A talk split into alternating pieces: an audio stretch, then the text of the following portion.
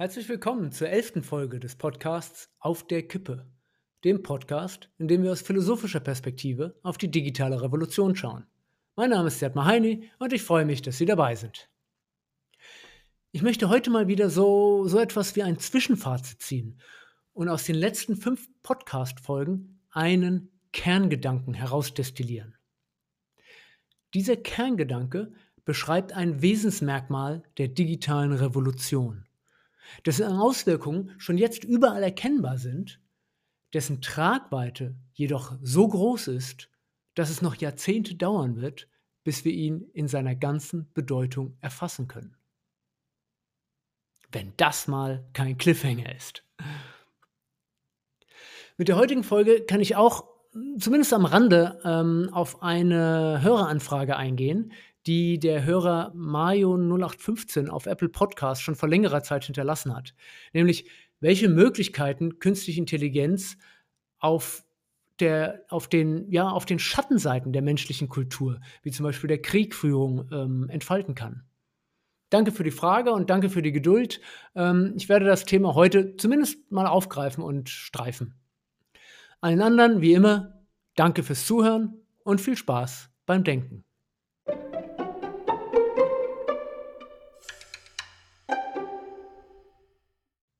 Die ersten fünf Folgen des Podcasts kreisten vor allem um die Frage nach der Zukunft des Menschen im Antlitz der digitalen Revolution.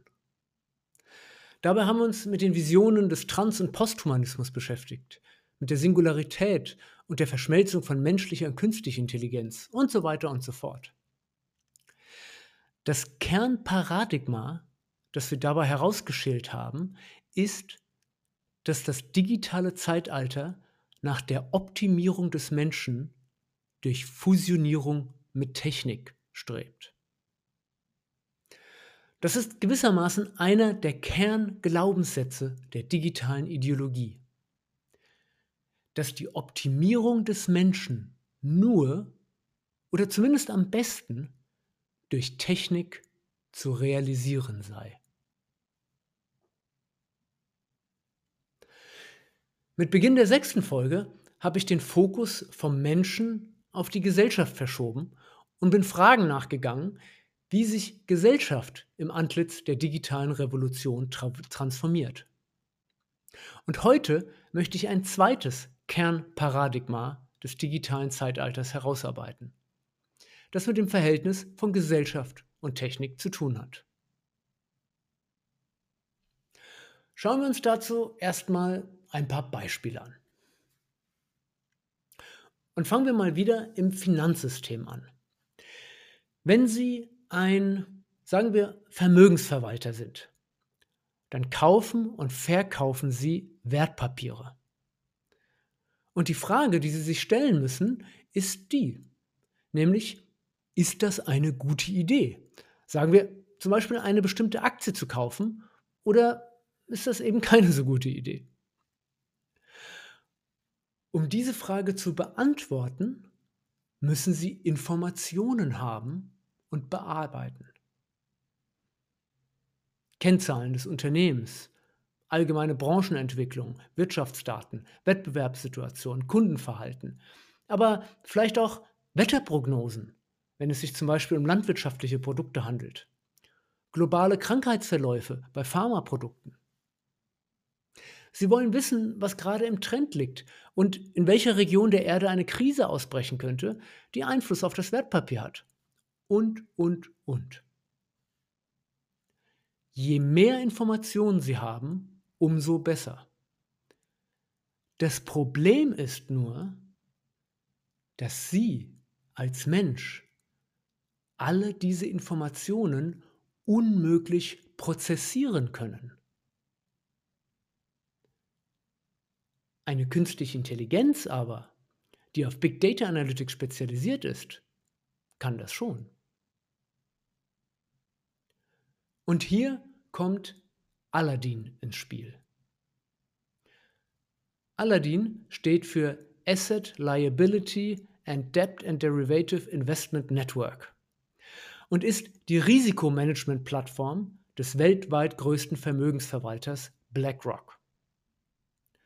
Und der Name des Akronyms Alonym und die, die Verwandtschaft zur, zur Wunderlampe ist natürlich äh, durchaus gewollt in diesem Zusammenhang. Aladdin bewertet Risiken.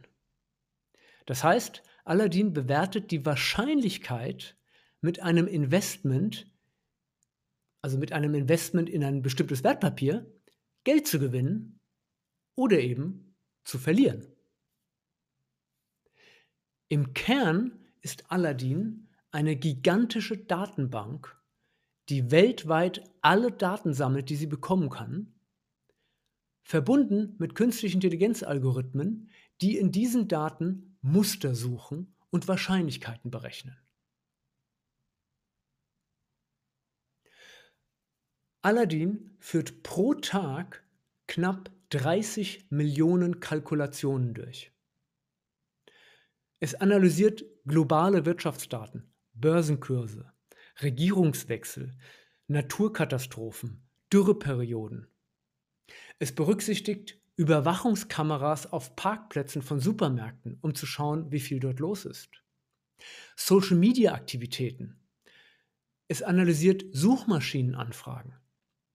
Wenn beispielsweise in einer Suchmaschine ein Begriff zunehmend oft gesucht wird, so wertet Aladdin dies als Indiz für einen neuen Trend, der ein Investment in ein entsprechendes Unternehmen attraktiv erscheinen lässt. Wird dagegen eine Aktie in bestimmten Internetanlegerforen besonders häufig genannt, so wird dies interessanterweise als negativ gewertet, da die Aktie wahrscheinlich schon overhyped und das, Kurspotenzial wahrscheinlich schon ausgeschöpft ist. Aladdin analysiert, empfiehlt, bewertet, überwacht nicht nur die BlackRock eigenen Vermögenswerte, sondern auch die zahlreicher anderer Vermögensverwalter weltweit. Knapp 20 Billionen Euro oder knapp 10 Prozent aller Vermögenswerte weltweit liegen unter der Bewertung von Aladdin. Das ist systemisch und moralisch betrachtet höchst bedenklich. Technologisch betrachtet jedoch naheliegend und sinnvoll, da künstlich intelligenzbasierte Systeme immer besser werden, umso mehr Datenpunkte sie haben, an denen sie lernen können. Der Drang zu gigantischen, zentralisierten Systemen ist ihnen gewissermaßen immanent.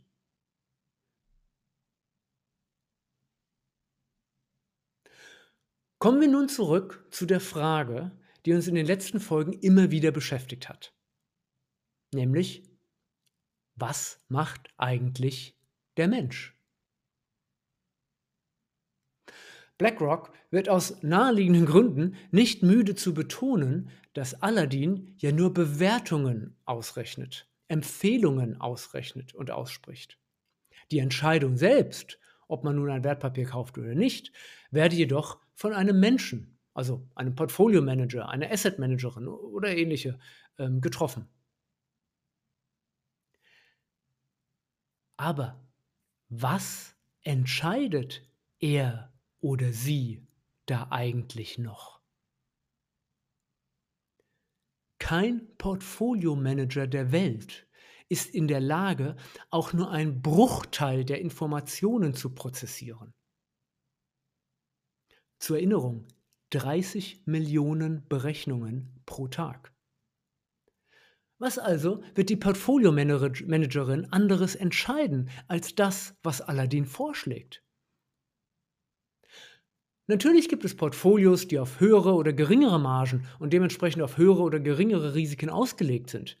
Daher könnte die Portfolio-Managerin in einem Fall das Wertpapier reinnehmen und im anderen Fall nicht. Aber in beiden Fällen aufgrund der gleichen von Aladdin getroffenen Analyse.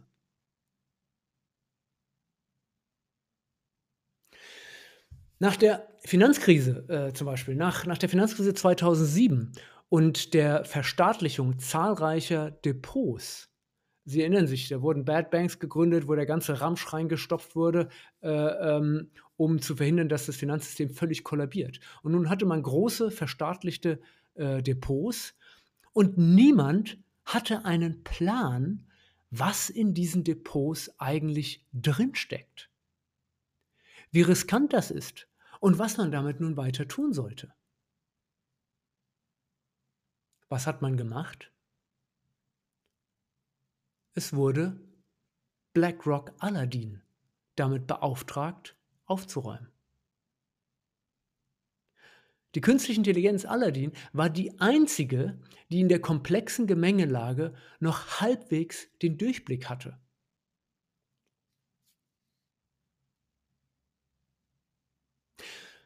Schauen wir uns kurz ein zweites Beispiel an, an das ich aus eigener Erfahrung, äh, das ich aus eigener Erfahrung sehr gut kenne: der Digitalisierung der Produktionsindustrie.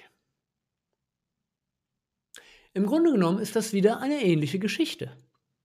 In jedem Produktionsprozess fallen unzählige von Daten an. Druck, Temperatur, Fließgeschwindigkeit, Rohstoffmengen, Analysedaten zur Produktqualität, Außentemperatur und so weiter und so fort. In einer nicht digitalisierten Fabrik gibt es Menschen, deren Aufgabe es ist, die Anlage optimal zu steuern. Das heißt, so zu steuern, dass möglichst viel Produkt herauskommt. Es ist jedoch völlig unmöglich für einen Menschen, alle Parameter, die das Produktionsergebnis beeinflussen, im Blick zu behalten und so in Verbindung zueinander zu setzen, so miteinander zu korrelieren, dass die Anlage perfekt betrieben werden kann. Und hier kommt die Digitalisierung wieder ins Spiel. Zunächst werden sämtliche Daten, die in und um den Produktionsprozess herum anfallen, gesammelt und dann von künstlich intelligenten Algorithmen so ausgewertet, dass sie eine Empfehlung aussprechen kann, wie man den Produktionsprozess idealerweise aussteuern sollte. Die künstliche Intelligenz empfiehlt dann zum Beispiel, den Druck etwas zu erhöhen, die Temperatur etwas zu senken oder die Rührgeschwindigkeit etwas zu modifizieren, so dass am Ende des Prozesses statistisch das beste Produktionsergebnis erzielt wird.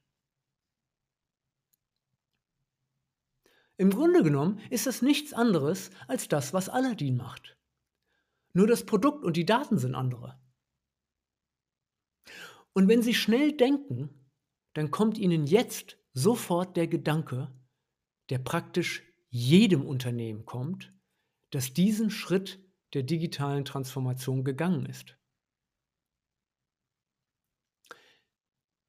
Wenn die künstliche Intelligenz den Produktionsprozess und alle Parameter permanent überwacht und Empfehlungen ausspricht, wie man die Anlage am besten steuern sollte auf Basis dieser, äh, ähm, dieser Parameter,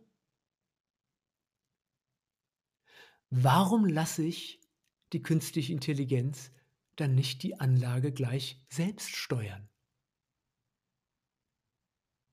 Mit anderen Worten, wozu brauche ich noch den Mensch, der nichts anderes mehr macht, als die Empfehlungen an einem Bildschirm abzulesen, die ihm die künstliche Intelligenz liefert, um sie dann an einem anderen Bildschirm umzusetzen, über den sie in die Maschinensteuerung, über den der Mensch in die Maschinensteuerung eingreift.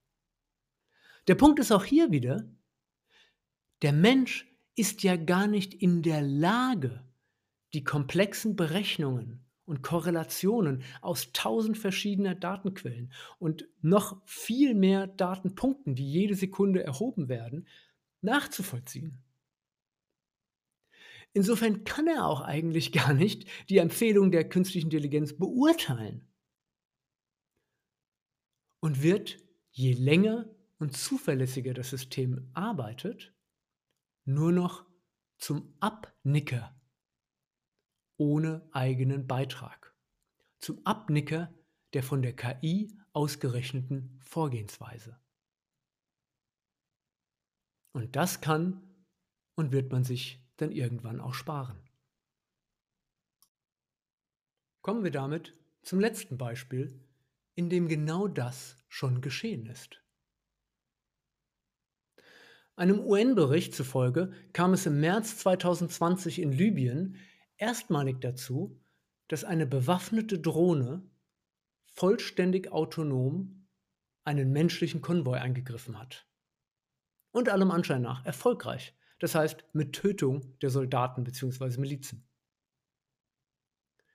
Die Cargo-2-Drohne, die hierbei zum Einsatz kam, verwendet Machine Learning-Algorithmen und Bilderkennung, um eigenständig Ziele ausfindig zu machen, auf die sie sich dann mit rasender Geschwindigkeit herabstürzt und am Ziel angekommen explodiert.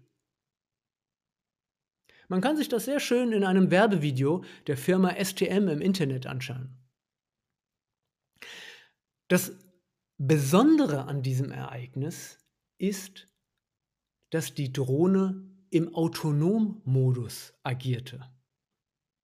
Das heißt, ohne irgendeine Verbindung zu einer Kommandozentrale, die die identifizierten Ziele bestätigt und den Angriff freigibt. Die Drohne hat sich ihr Ziel selbstständig ausgesucht und eigenständig entschieden, das Ziel auszulöschen. Natürlich auf Basis von Algorithmen, die ihr zuvor einprogrammiert wurden. Aber von da an lief alles autonom, ohne dass ein Entscheider in einer Kommandozentrale eingebunden gewesen ist. Der Mensch als Entscheider ist hier bereits ganz aus dem System herausgenommen. Das Militär war schon immer einer der wesentlichen Treiber und Speerspitzen des technologischen Fortschritts. Von daher ist es überhaupt nicht verwunderlich, dass wir hier in 2020 realisiert sehen können, woraufhin die Entwicklung in nahezu allen Bereichen der Gesellschaft hinläuft. Machen wir hier mal kurz einen Cut und äh, lassen wir diese drei Beispiele einfach mal für einen Moment nebeneinander im Raum stehen. Was war eigentlich nochmal das Ziel, der Sinn der Technik, als sie zu Beginn der Neuzeit zusammen mit ihrer Schwester der Naturwissenschaft in die Welt gehoben wurde? Einer der Gründerväter der naturwissenschaftlich-technischen Methode, Francis Bacon, hat es so formuliert. Macht euch die Erde untertan.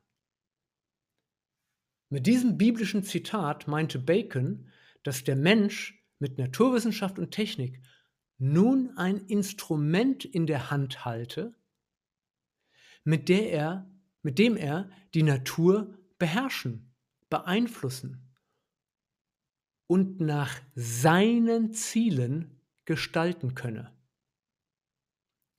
Das ist das Entscheidende am Technikverständnis der Neuzeit. Die Technik ist ein Mittel in der Hand des Menschen, der die Ziele, die Zwecke setzt und der die Technik einsetzt, um die von ihm selbst gesetzten Ziele so effizient wie möglich zu erreichen. Will der Mensch etwa die Ernährung von immer mehr Menschen sicherstellen? Nun, dann erfindet und setzt er Düngemittel ein, Landmaschinen, resistente Pflanzenzüchtung und so weiter. Will der Mensch globale Mobilität? So dient ihm die Technik in Form von Flugzeugen, Autos, Schiffen und so weiter und so fort. Das Revolutionäre an der digitalen Revolution liegt nun darin, dass sich das Verhältnis von Mensch und Technik zu drehen beginnt.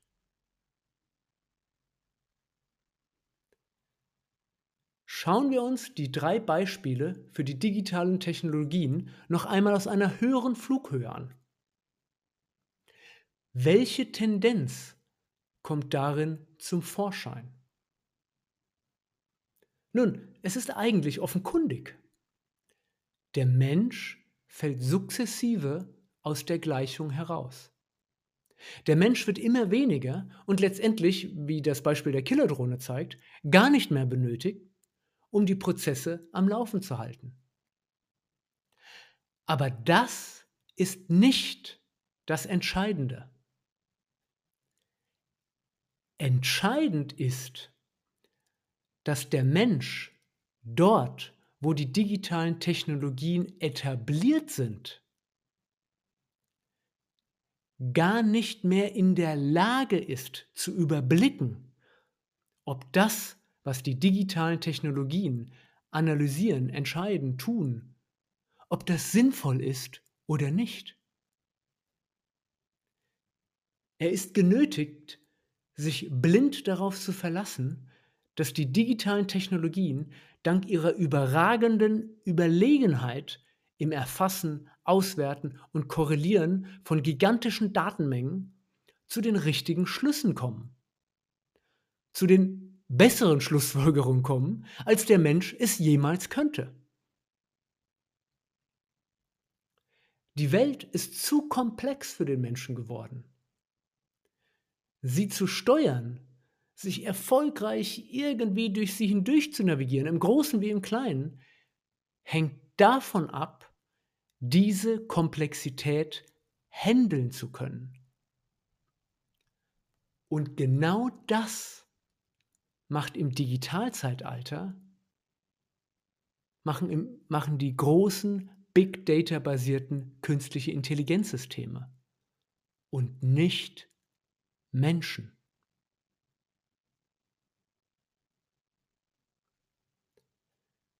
Mit der digitalen Revolution kommt es zu einem Paradigmenwechsel im Verhältnis zwischen Mensch und Technik. Der Mensch ist in vielen Bereichen schon heute, siehe zum Beispiel das Finanzsystem, und perspektivisch in immer mehr Bereichen nicht mehr der Treiber, sondern der Ausführer. Bleiben wir bei dem Beispiel, im, im Verhältnis zwischen der Portfolio-Managerin und Aladdin. Wer sagt hier eigentlich wem, welche Wertpapiere gekauft werden sollen? Der Mensch kann die Datenlage unmöglich überblicken, die Millionen von Rechnungen und statistischen Korrelationen unmöglich nachvollziehen. Es ist viel zu komplex, viel zu VUCA als dass ein Mensch das überschauen könnte. Also überlässt der Mensch der Technik nun auch immer mehr das Errechnen der richtigen Ziele, das Bestimmen, was eigentlich getan werden soll.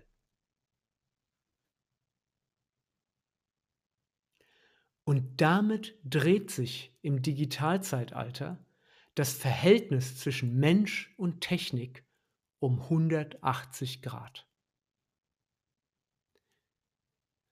Die Technik ist dann kein Mittel in der Hand des Menschen mehr, um möglichst effizient zu realisieren, was der Mensch wünscht, sondern die Technik errechnet, was wünschenswert was sinnvoll, was zielführend ist. Und der Mensch wird zum ausführenden Organ. Das passiert natürlich nicht von heute auf morgen, sondern sukzessive. In manchen Bereichen schneller, in anderen langsamer. Aber es passiert. Und es ist von weitreichender Konsequenz. Eine dieser Konsequenzen möchte ich anhand einer letzten Anekdote beleuchten. Diesmal aus dem Bereich der Politik, also der Frage nach der Steuerung der Gesellschaft als Ganzes. In 2018 wurde in Japan bei einer Bürgermeisterwahl zum ersten Mal eine künstliche Intelligenz zur Wahl gestellt. Die Initiative war unter anderem unterstützt durch hochrangige Manager der Softbank und von Google. Und die Argumentation hinter der Kandidatur war schlichtweg, dass eine KI bessere Budgets erstellt, bessere und vor allem neutralere Entscheidungen trifft und weniger anfällig für Korruption ist. Mit anderen Worten, dass eine künstliche Intelligenz der bessere Bürgermeister sei. Nach Auffassung der Treiber dieses Projekts könne eine künstliche Intelligenz schon heute die Mehrheit der typischen Bürgermeisteraufgaben besser abwickeln als jeder Mensch. Eine Ausnahme stelle lediglich das Schütteln von Händen bei Empfängen und Zeremonien dar, wo ein menschlicher Bürgermeister heute noch äh, Vorteile gegenüber einer künstlichen Intelligenz habe. und was, interessante Randnotiz, beeindruckende 30 Prozent des Jobs eines Bürgermeisters ausmachen solle. Die KI hat die Bürgermeisterwahl nicht gewinnen können, was nicht verwundert. Diese konkrete, diese konkrete Kandidatur in 2018 ist zwar kein Gag gewesen, sondern sehr ernst gemeint und es sollen weitere Kandidaturen folgen. Doch es ist meines Erachtens noch ein recht früher Ausschlag auf dem Hype-Cycle. Doch er lässt tief blicken, wohin die Reise geht. Zukunftsvisionäre und Science-Fiction-Autoren wie Asimov oder Clark haben schon vor langer Zeit vorhergesagt, dass die Steuerung der Gesellschaft sukzessive in die Hände einer oder mehrerer künstlicher Intelligenzen ausgelagert werden könne. Für die digitale Avantgarde ist das der logische und erstrebenswerte Schritt gesellschaftlicher Entwicklung. Das Argument dahinter ist, dass Probleme wie etwa die Klimakrise, die Versorgung eines Planeten mit bald 10 Milliarden Menschen, das Energiemanagement und so weiter und so fort, dass all das globale und zu komplexe Probleme seien, als dass menschliche Organisationen sie zufriedenstellend lösen könnten. Eine künstliche Intelligenz hingegen mit Zugang zu allen Datenpunkten weltweit könnte hingegen die bestmögliche Lösung für alle diese Probleme ausrechnen und den Menschen Handlungsanweisungen geben, die letztendlich zum Besten des Menschen seien. Es könnten alle gesellschaftlichen Probleme gelöst werden, wenn wir die Analyse, Steuerung und das Monitoring der Umsetzung nur einer künstlichen Intelligenz überlassen die neutral, mathematisch, in der für den Menschen unüberschaubaren Gemengelage aus Informationen, Herausforderungen und Lösungsmöglichkeiten den immer besten Weg aufzeigt. Es ist das gleiche Prinzip, wie es bei Aladdin oder der Produktionsanlage bereits umgesetzt ist, nur in größerer Dimension. Und daher ist dieses Szenario auch alles andere als Science Fiction, sondern eine Realität, auf die wir längst in vielen kleinen Schritten hinlaufen.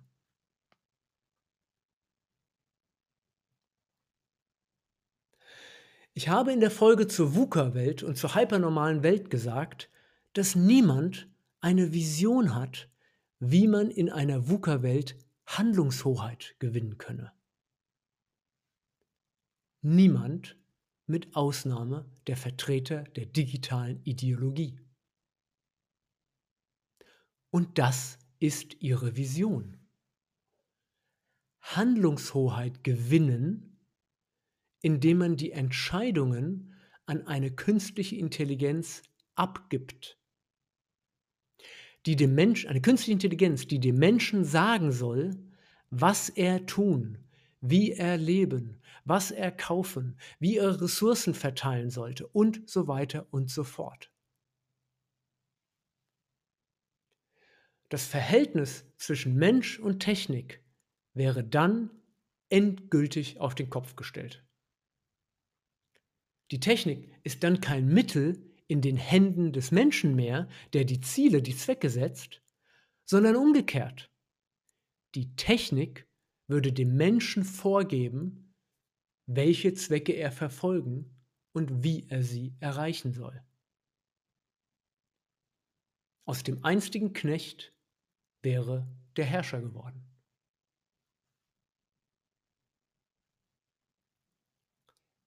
Dass sich das Verhältnis zwischen Mensch und Technik im Digitalzeitalter dreht, ist ein Fakt. Es ist einer der zentralen Paradigmenwechsel der digitalen Revolution. Dass es so sein soll, ist einer der zentralen Pfeiler der digitalen Ideologie.